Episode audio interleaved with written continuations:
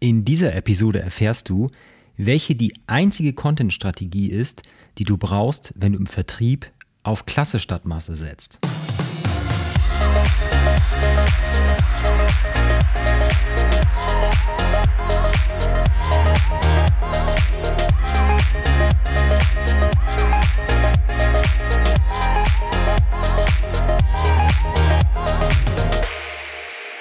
Willkommen beim Erfolgreich mit der Website Podcast. Ja, für wen eignet sich diese Strategie überhaupt? Äh, sie eignet sich, wenn du mit deinem Business eher weniger Kunden brauchst, um erfolgreich zu sein. Also wenn du zum Beispiel eine Agentur bist, als Freelancer oder Freiberufler arbeitest. Äh, denn dann bringt es dir nichts, äh, dich auf Traffic-Zahlen und Conversion Rates zu konzentrieren.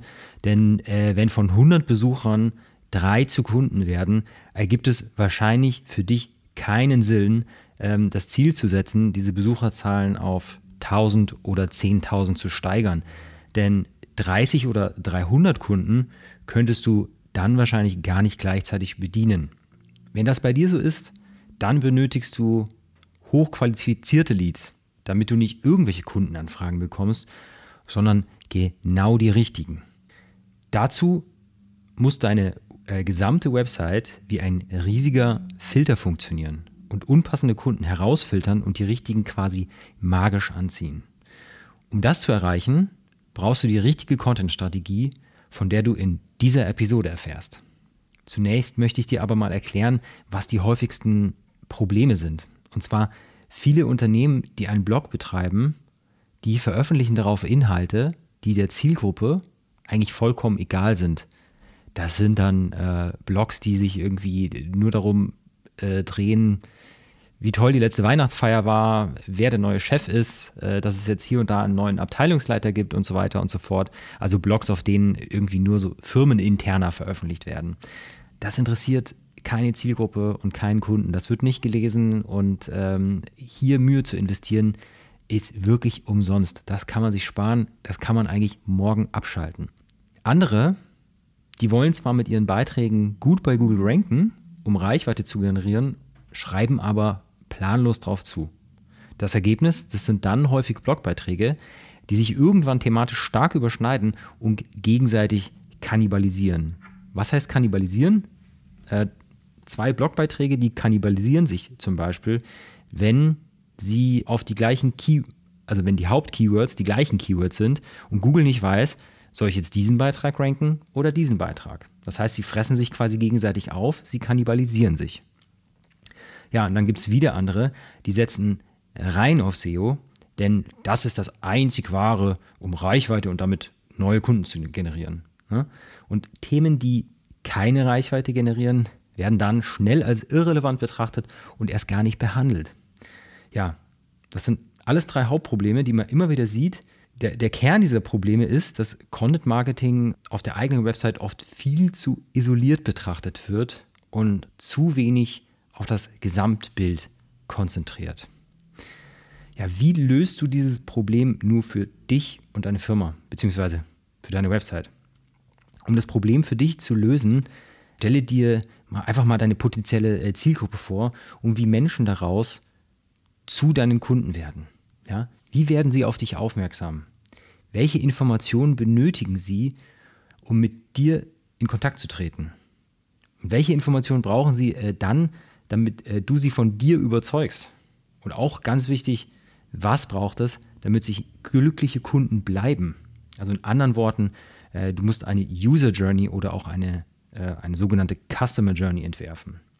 In welche Abschnitte teilt sich so eine ich bleibe bei dem Begriff User Journey, weil ich finde ihn in dem Fall irgendwie äh, besser, dass es äh, nutzerzentriert und ähm, nicht einfach nur kundenzentriert. Also in welche Abschnitte teilt sich eine solche User Journey auf? Wenn man da ein bisschen sich mit der Fachliteratur dazu beschäftigt, dann stößt man schnell auf drei Phasen einer solchen User Journey. Das wäre einmal die Awareness Stage, die Consideration Stage und die Decision Stage. Ich persönlich mag auch noch ganz gern eine vierte Phase, und zwar die Maintenance Stage.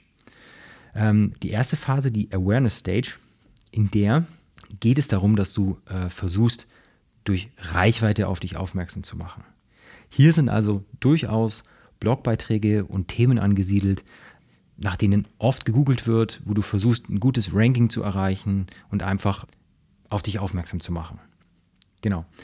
Die zweite Phase, die Consideration Stage, das sind dann Inhalte, mit denen du von deiner Kompetenz äh, für das, für das äh, Thema bzw. das Problem deiner Zielgruppe überzeugst. Die dritte Phase, die Decision Stage, hier braucht es Inhalte, die zeigen, wie du das Problem deiner Zielgruppe konkret löst und äh, warum deine Methode besser ist als die von anderen. Ja, und die vierte Phase, die Maintenance Stage, das ist quasi die Phase für schon bestehende Kunden. Hier braucht es Inhalte, mit denen du Kunden während der Zusammenarbeit mit dir oder auch danach an die Hand nimmst. Wer jetzt vielleicht irgendwie die super komplizierte Strategie erwartet hat, die irgendwie äh, hier musst du was tun, da musst du was tun und vorher, nachher dies und das und jenes und Personalisierung und was weiß ich was alles, ja, äh, der liegt falsch. Die Strategie für dich ist wirklich so einfach. Du hast diese drei beziehungsweise vier Phasen und schaffst für diese vier Phasen einfach den passenden Content und musst dich ein bisschen auf äh, verschiedene Aspekte innerhalb dieses Contents konzentrieren. Und da kommen wir zur Geheimwaffe dieser Strategie. Das sind die Probleme und Herausforderungen deiner Kunden. Und der Schlüssel ist, dass sich die Mitarbeiter aus deinem Vertrieb mit denen aus äh, dem Marketing an einen Tisch setzen. Denn der Vertrieb, der kennt ganz genau die Bedürfnisse deiner Kunden. Und dieses Wissen, das muss sich das Marketing zunutze machen und halt einfach Inhalte dann für die Decision und die Maintenance Stage zu entwickeln. Weil wenn wir jetzt nochmal auf den vorherigen Punkt eingehen, du hast 100 Besucher auf deiner Website und drei davon werden zu Kunden. Dann hast du also eine Conversion Rate von 3%. Ja? Und wenn dein Business jetzt eine eher beratungsintensive Dienstleistung ist, dann macht das einfach keinen Sinn, äh, zu versuchen, diese 100 Website-Besucher auf 1000 oder 10.000 zu steigern. Weil wenn du im Monat mit drei bis fünf Kunden arbeitest und damit gut ausgelastet bist und auch genug Umsatz machst, dann macht das ja keinen Sinn, das irgendwie auf, äh, auf, auf, äh, auf 30 oder 300 zu steigern. Ne? Zumindest nicht, wenn du sagst, du willst ultra krass skalieren und noch ähm, mega viele Leute einstellen oder sowas. Ne? Aber in, in, den meisten Fällen macht das keinen Sinn. Ne? Und deswegen ist der, ist der, ähm, der Kern dieser Strategie, dass du dich auf Content konzentrierst, der in der Decision Stage und in der Maintenance Stage angesiedelt ist. Ja?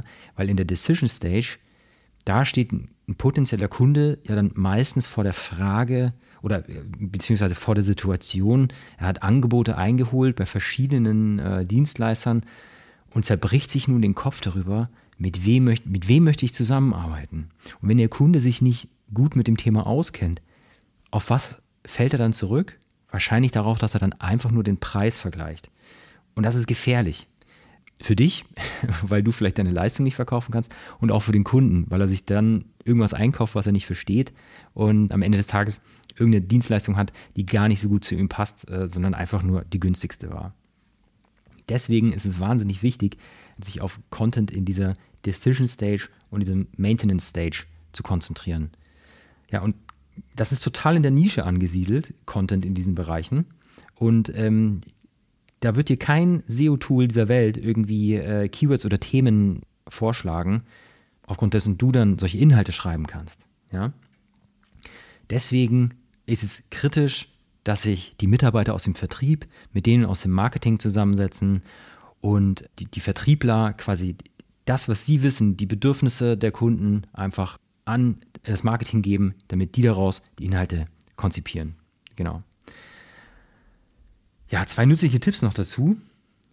Wenn ein Thema mindestens dreimal in einem Vertriebsgespräch vorkommt, dann verdient es schon einen Blogbeitrag. Denn mit dieser Strategie, wie gerade schon angedeutet, kommst du auf die Themen, die deiner Zielgruppe wirklich interessieren und die teilweise so nischig sind, dass dir kein SEO-Tool dieser Welt die passenden Keywords dafür ausgibt. Ja? Und darum ist nicht jeder Beitrag, der in deinem Blog irgendwie äh, keine Keywords mit hohem Suchvolumen abdeckt, schlecht und muss weg. Wenn du aber, wie ganz am Anfang erwähnt, dich nur auf SEO konzentrierst und nur äh, Blogbeiträge schreibst, die irgendwie Keywords mit hohem Suchvolumen abdecken, dann schreibst du nicht über solche Themen. Und das ist schlecht, weil dann schreibst du immer nur Content für oben, für die Reichweite, für den Anfang der User Journey. Wichtig ist aber echt ganz am Ende, die Decision Stage.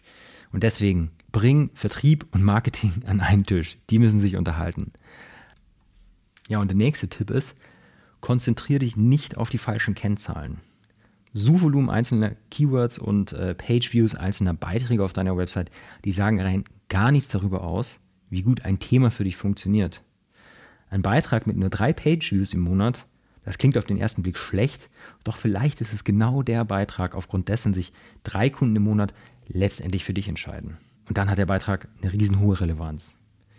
Ja, fassen wir das Ganze nochmal zusammen, ähm, auf was es in diesen vier Phasen ankommt. In der Awareness Stage, da brauchst du Themen, die häufig gesucht werden.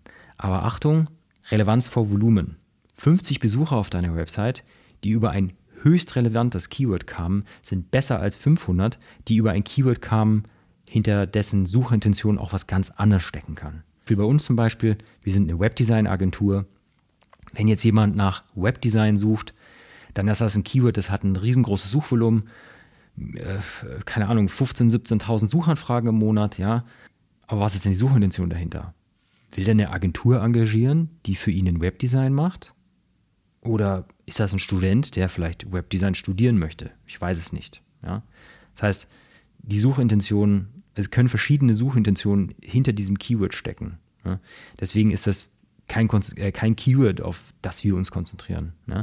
Also immer Relevanz vor Volumen in der Awareness Stage. Aber auf jeden Fall Themen, die gesucht werden. Dann zweitens in der Consideration Stage. Hier lohnt es sich zum Beispiel, Use Cases äh, zu schreiben, welche die Transformation anderer Kunden aus deiner Zielgruppe zeigen. Damit wird es einfach für potenziellen, potenzielle Kunden greifbarer und verständlicher, was du machst und die sehen auch diesen Vorher-Nachher-Effekt. Was auch gut in dieser Phase funktioniert, sind Inhalte, in denen du deine Ansichten teilst. Also du schilderst, wie die Leute denken sollen und nicht, was sie denken sollen. In der dritten Phase, der Decision Stage, nutze das Wissen des, deines Vertriebs von den Problemen und Engpässen deiner Kunden und erstelle Content, der zeigt, dass du die Probleme kennst, verstehst und sie lösen kannst. Ja, in der Maintenance Stage, hier geht es um Supporting Content.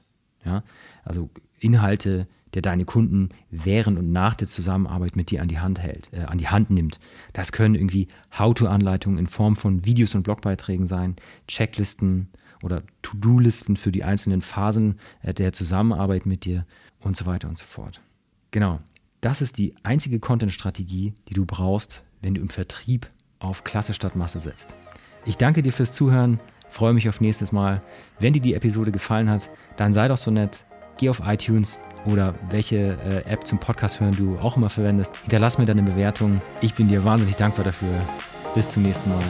Dein Felix Brotberg.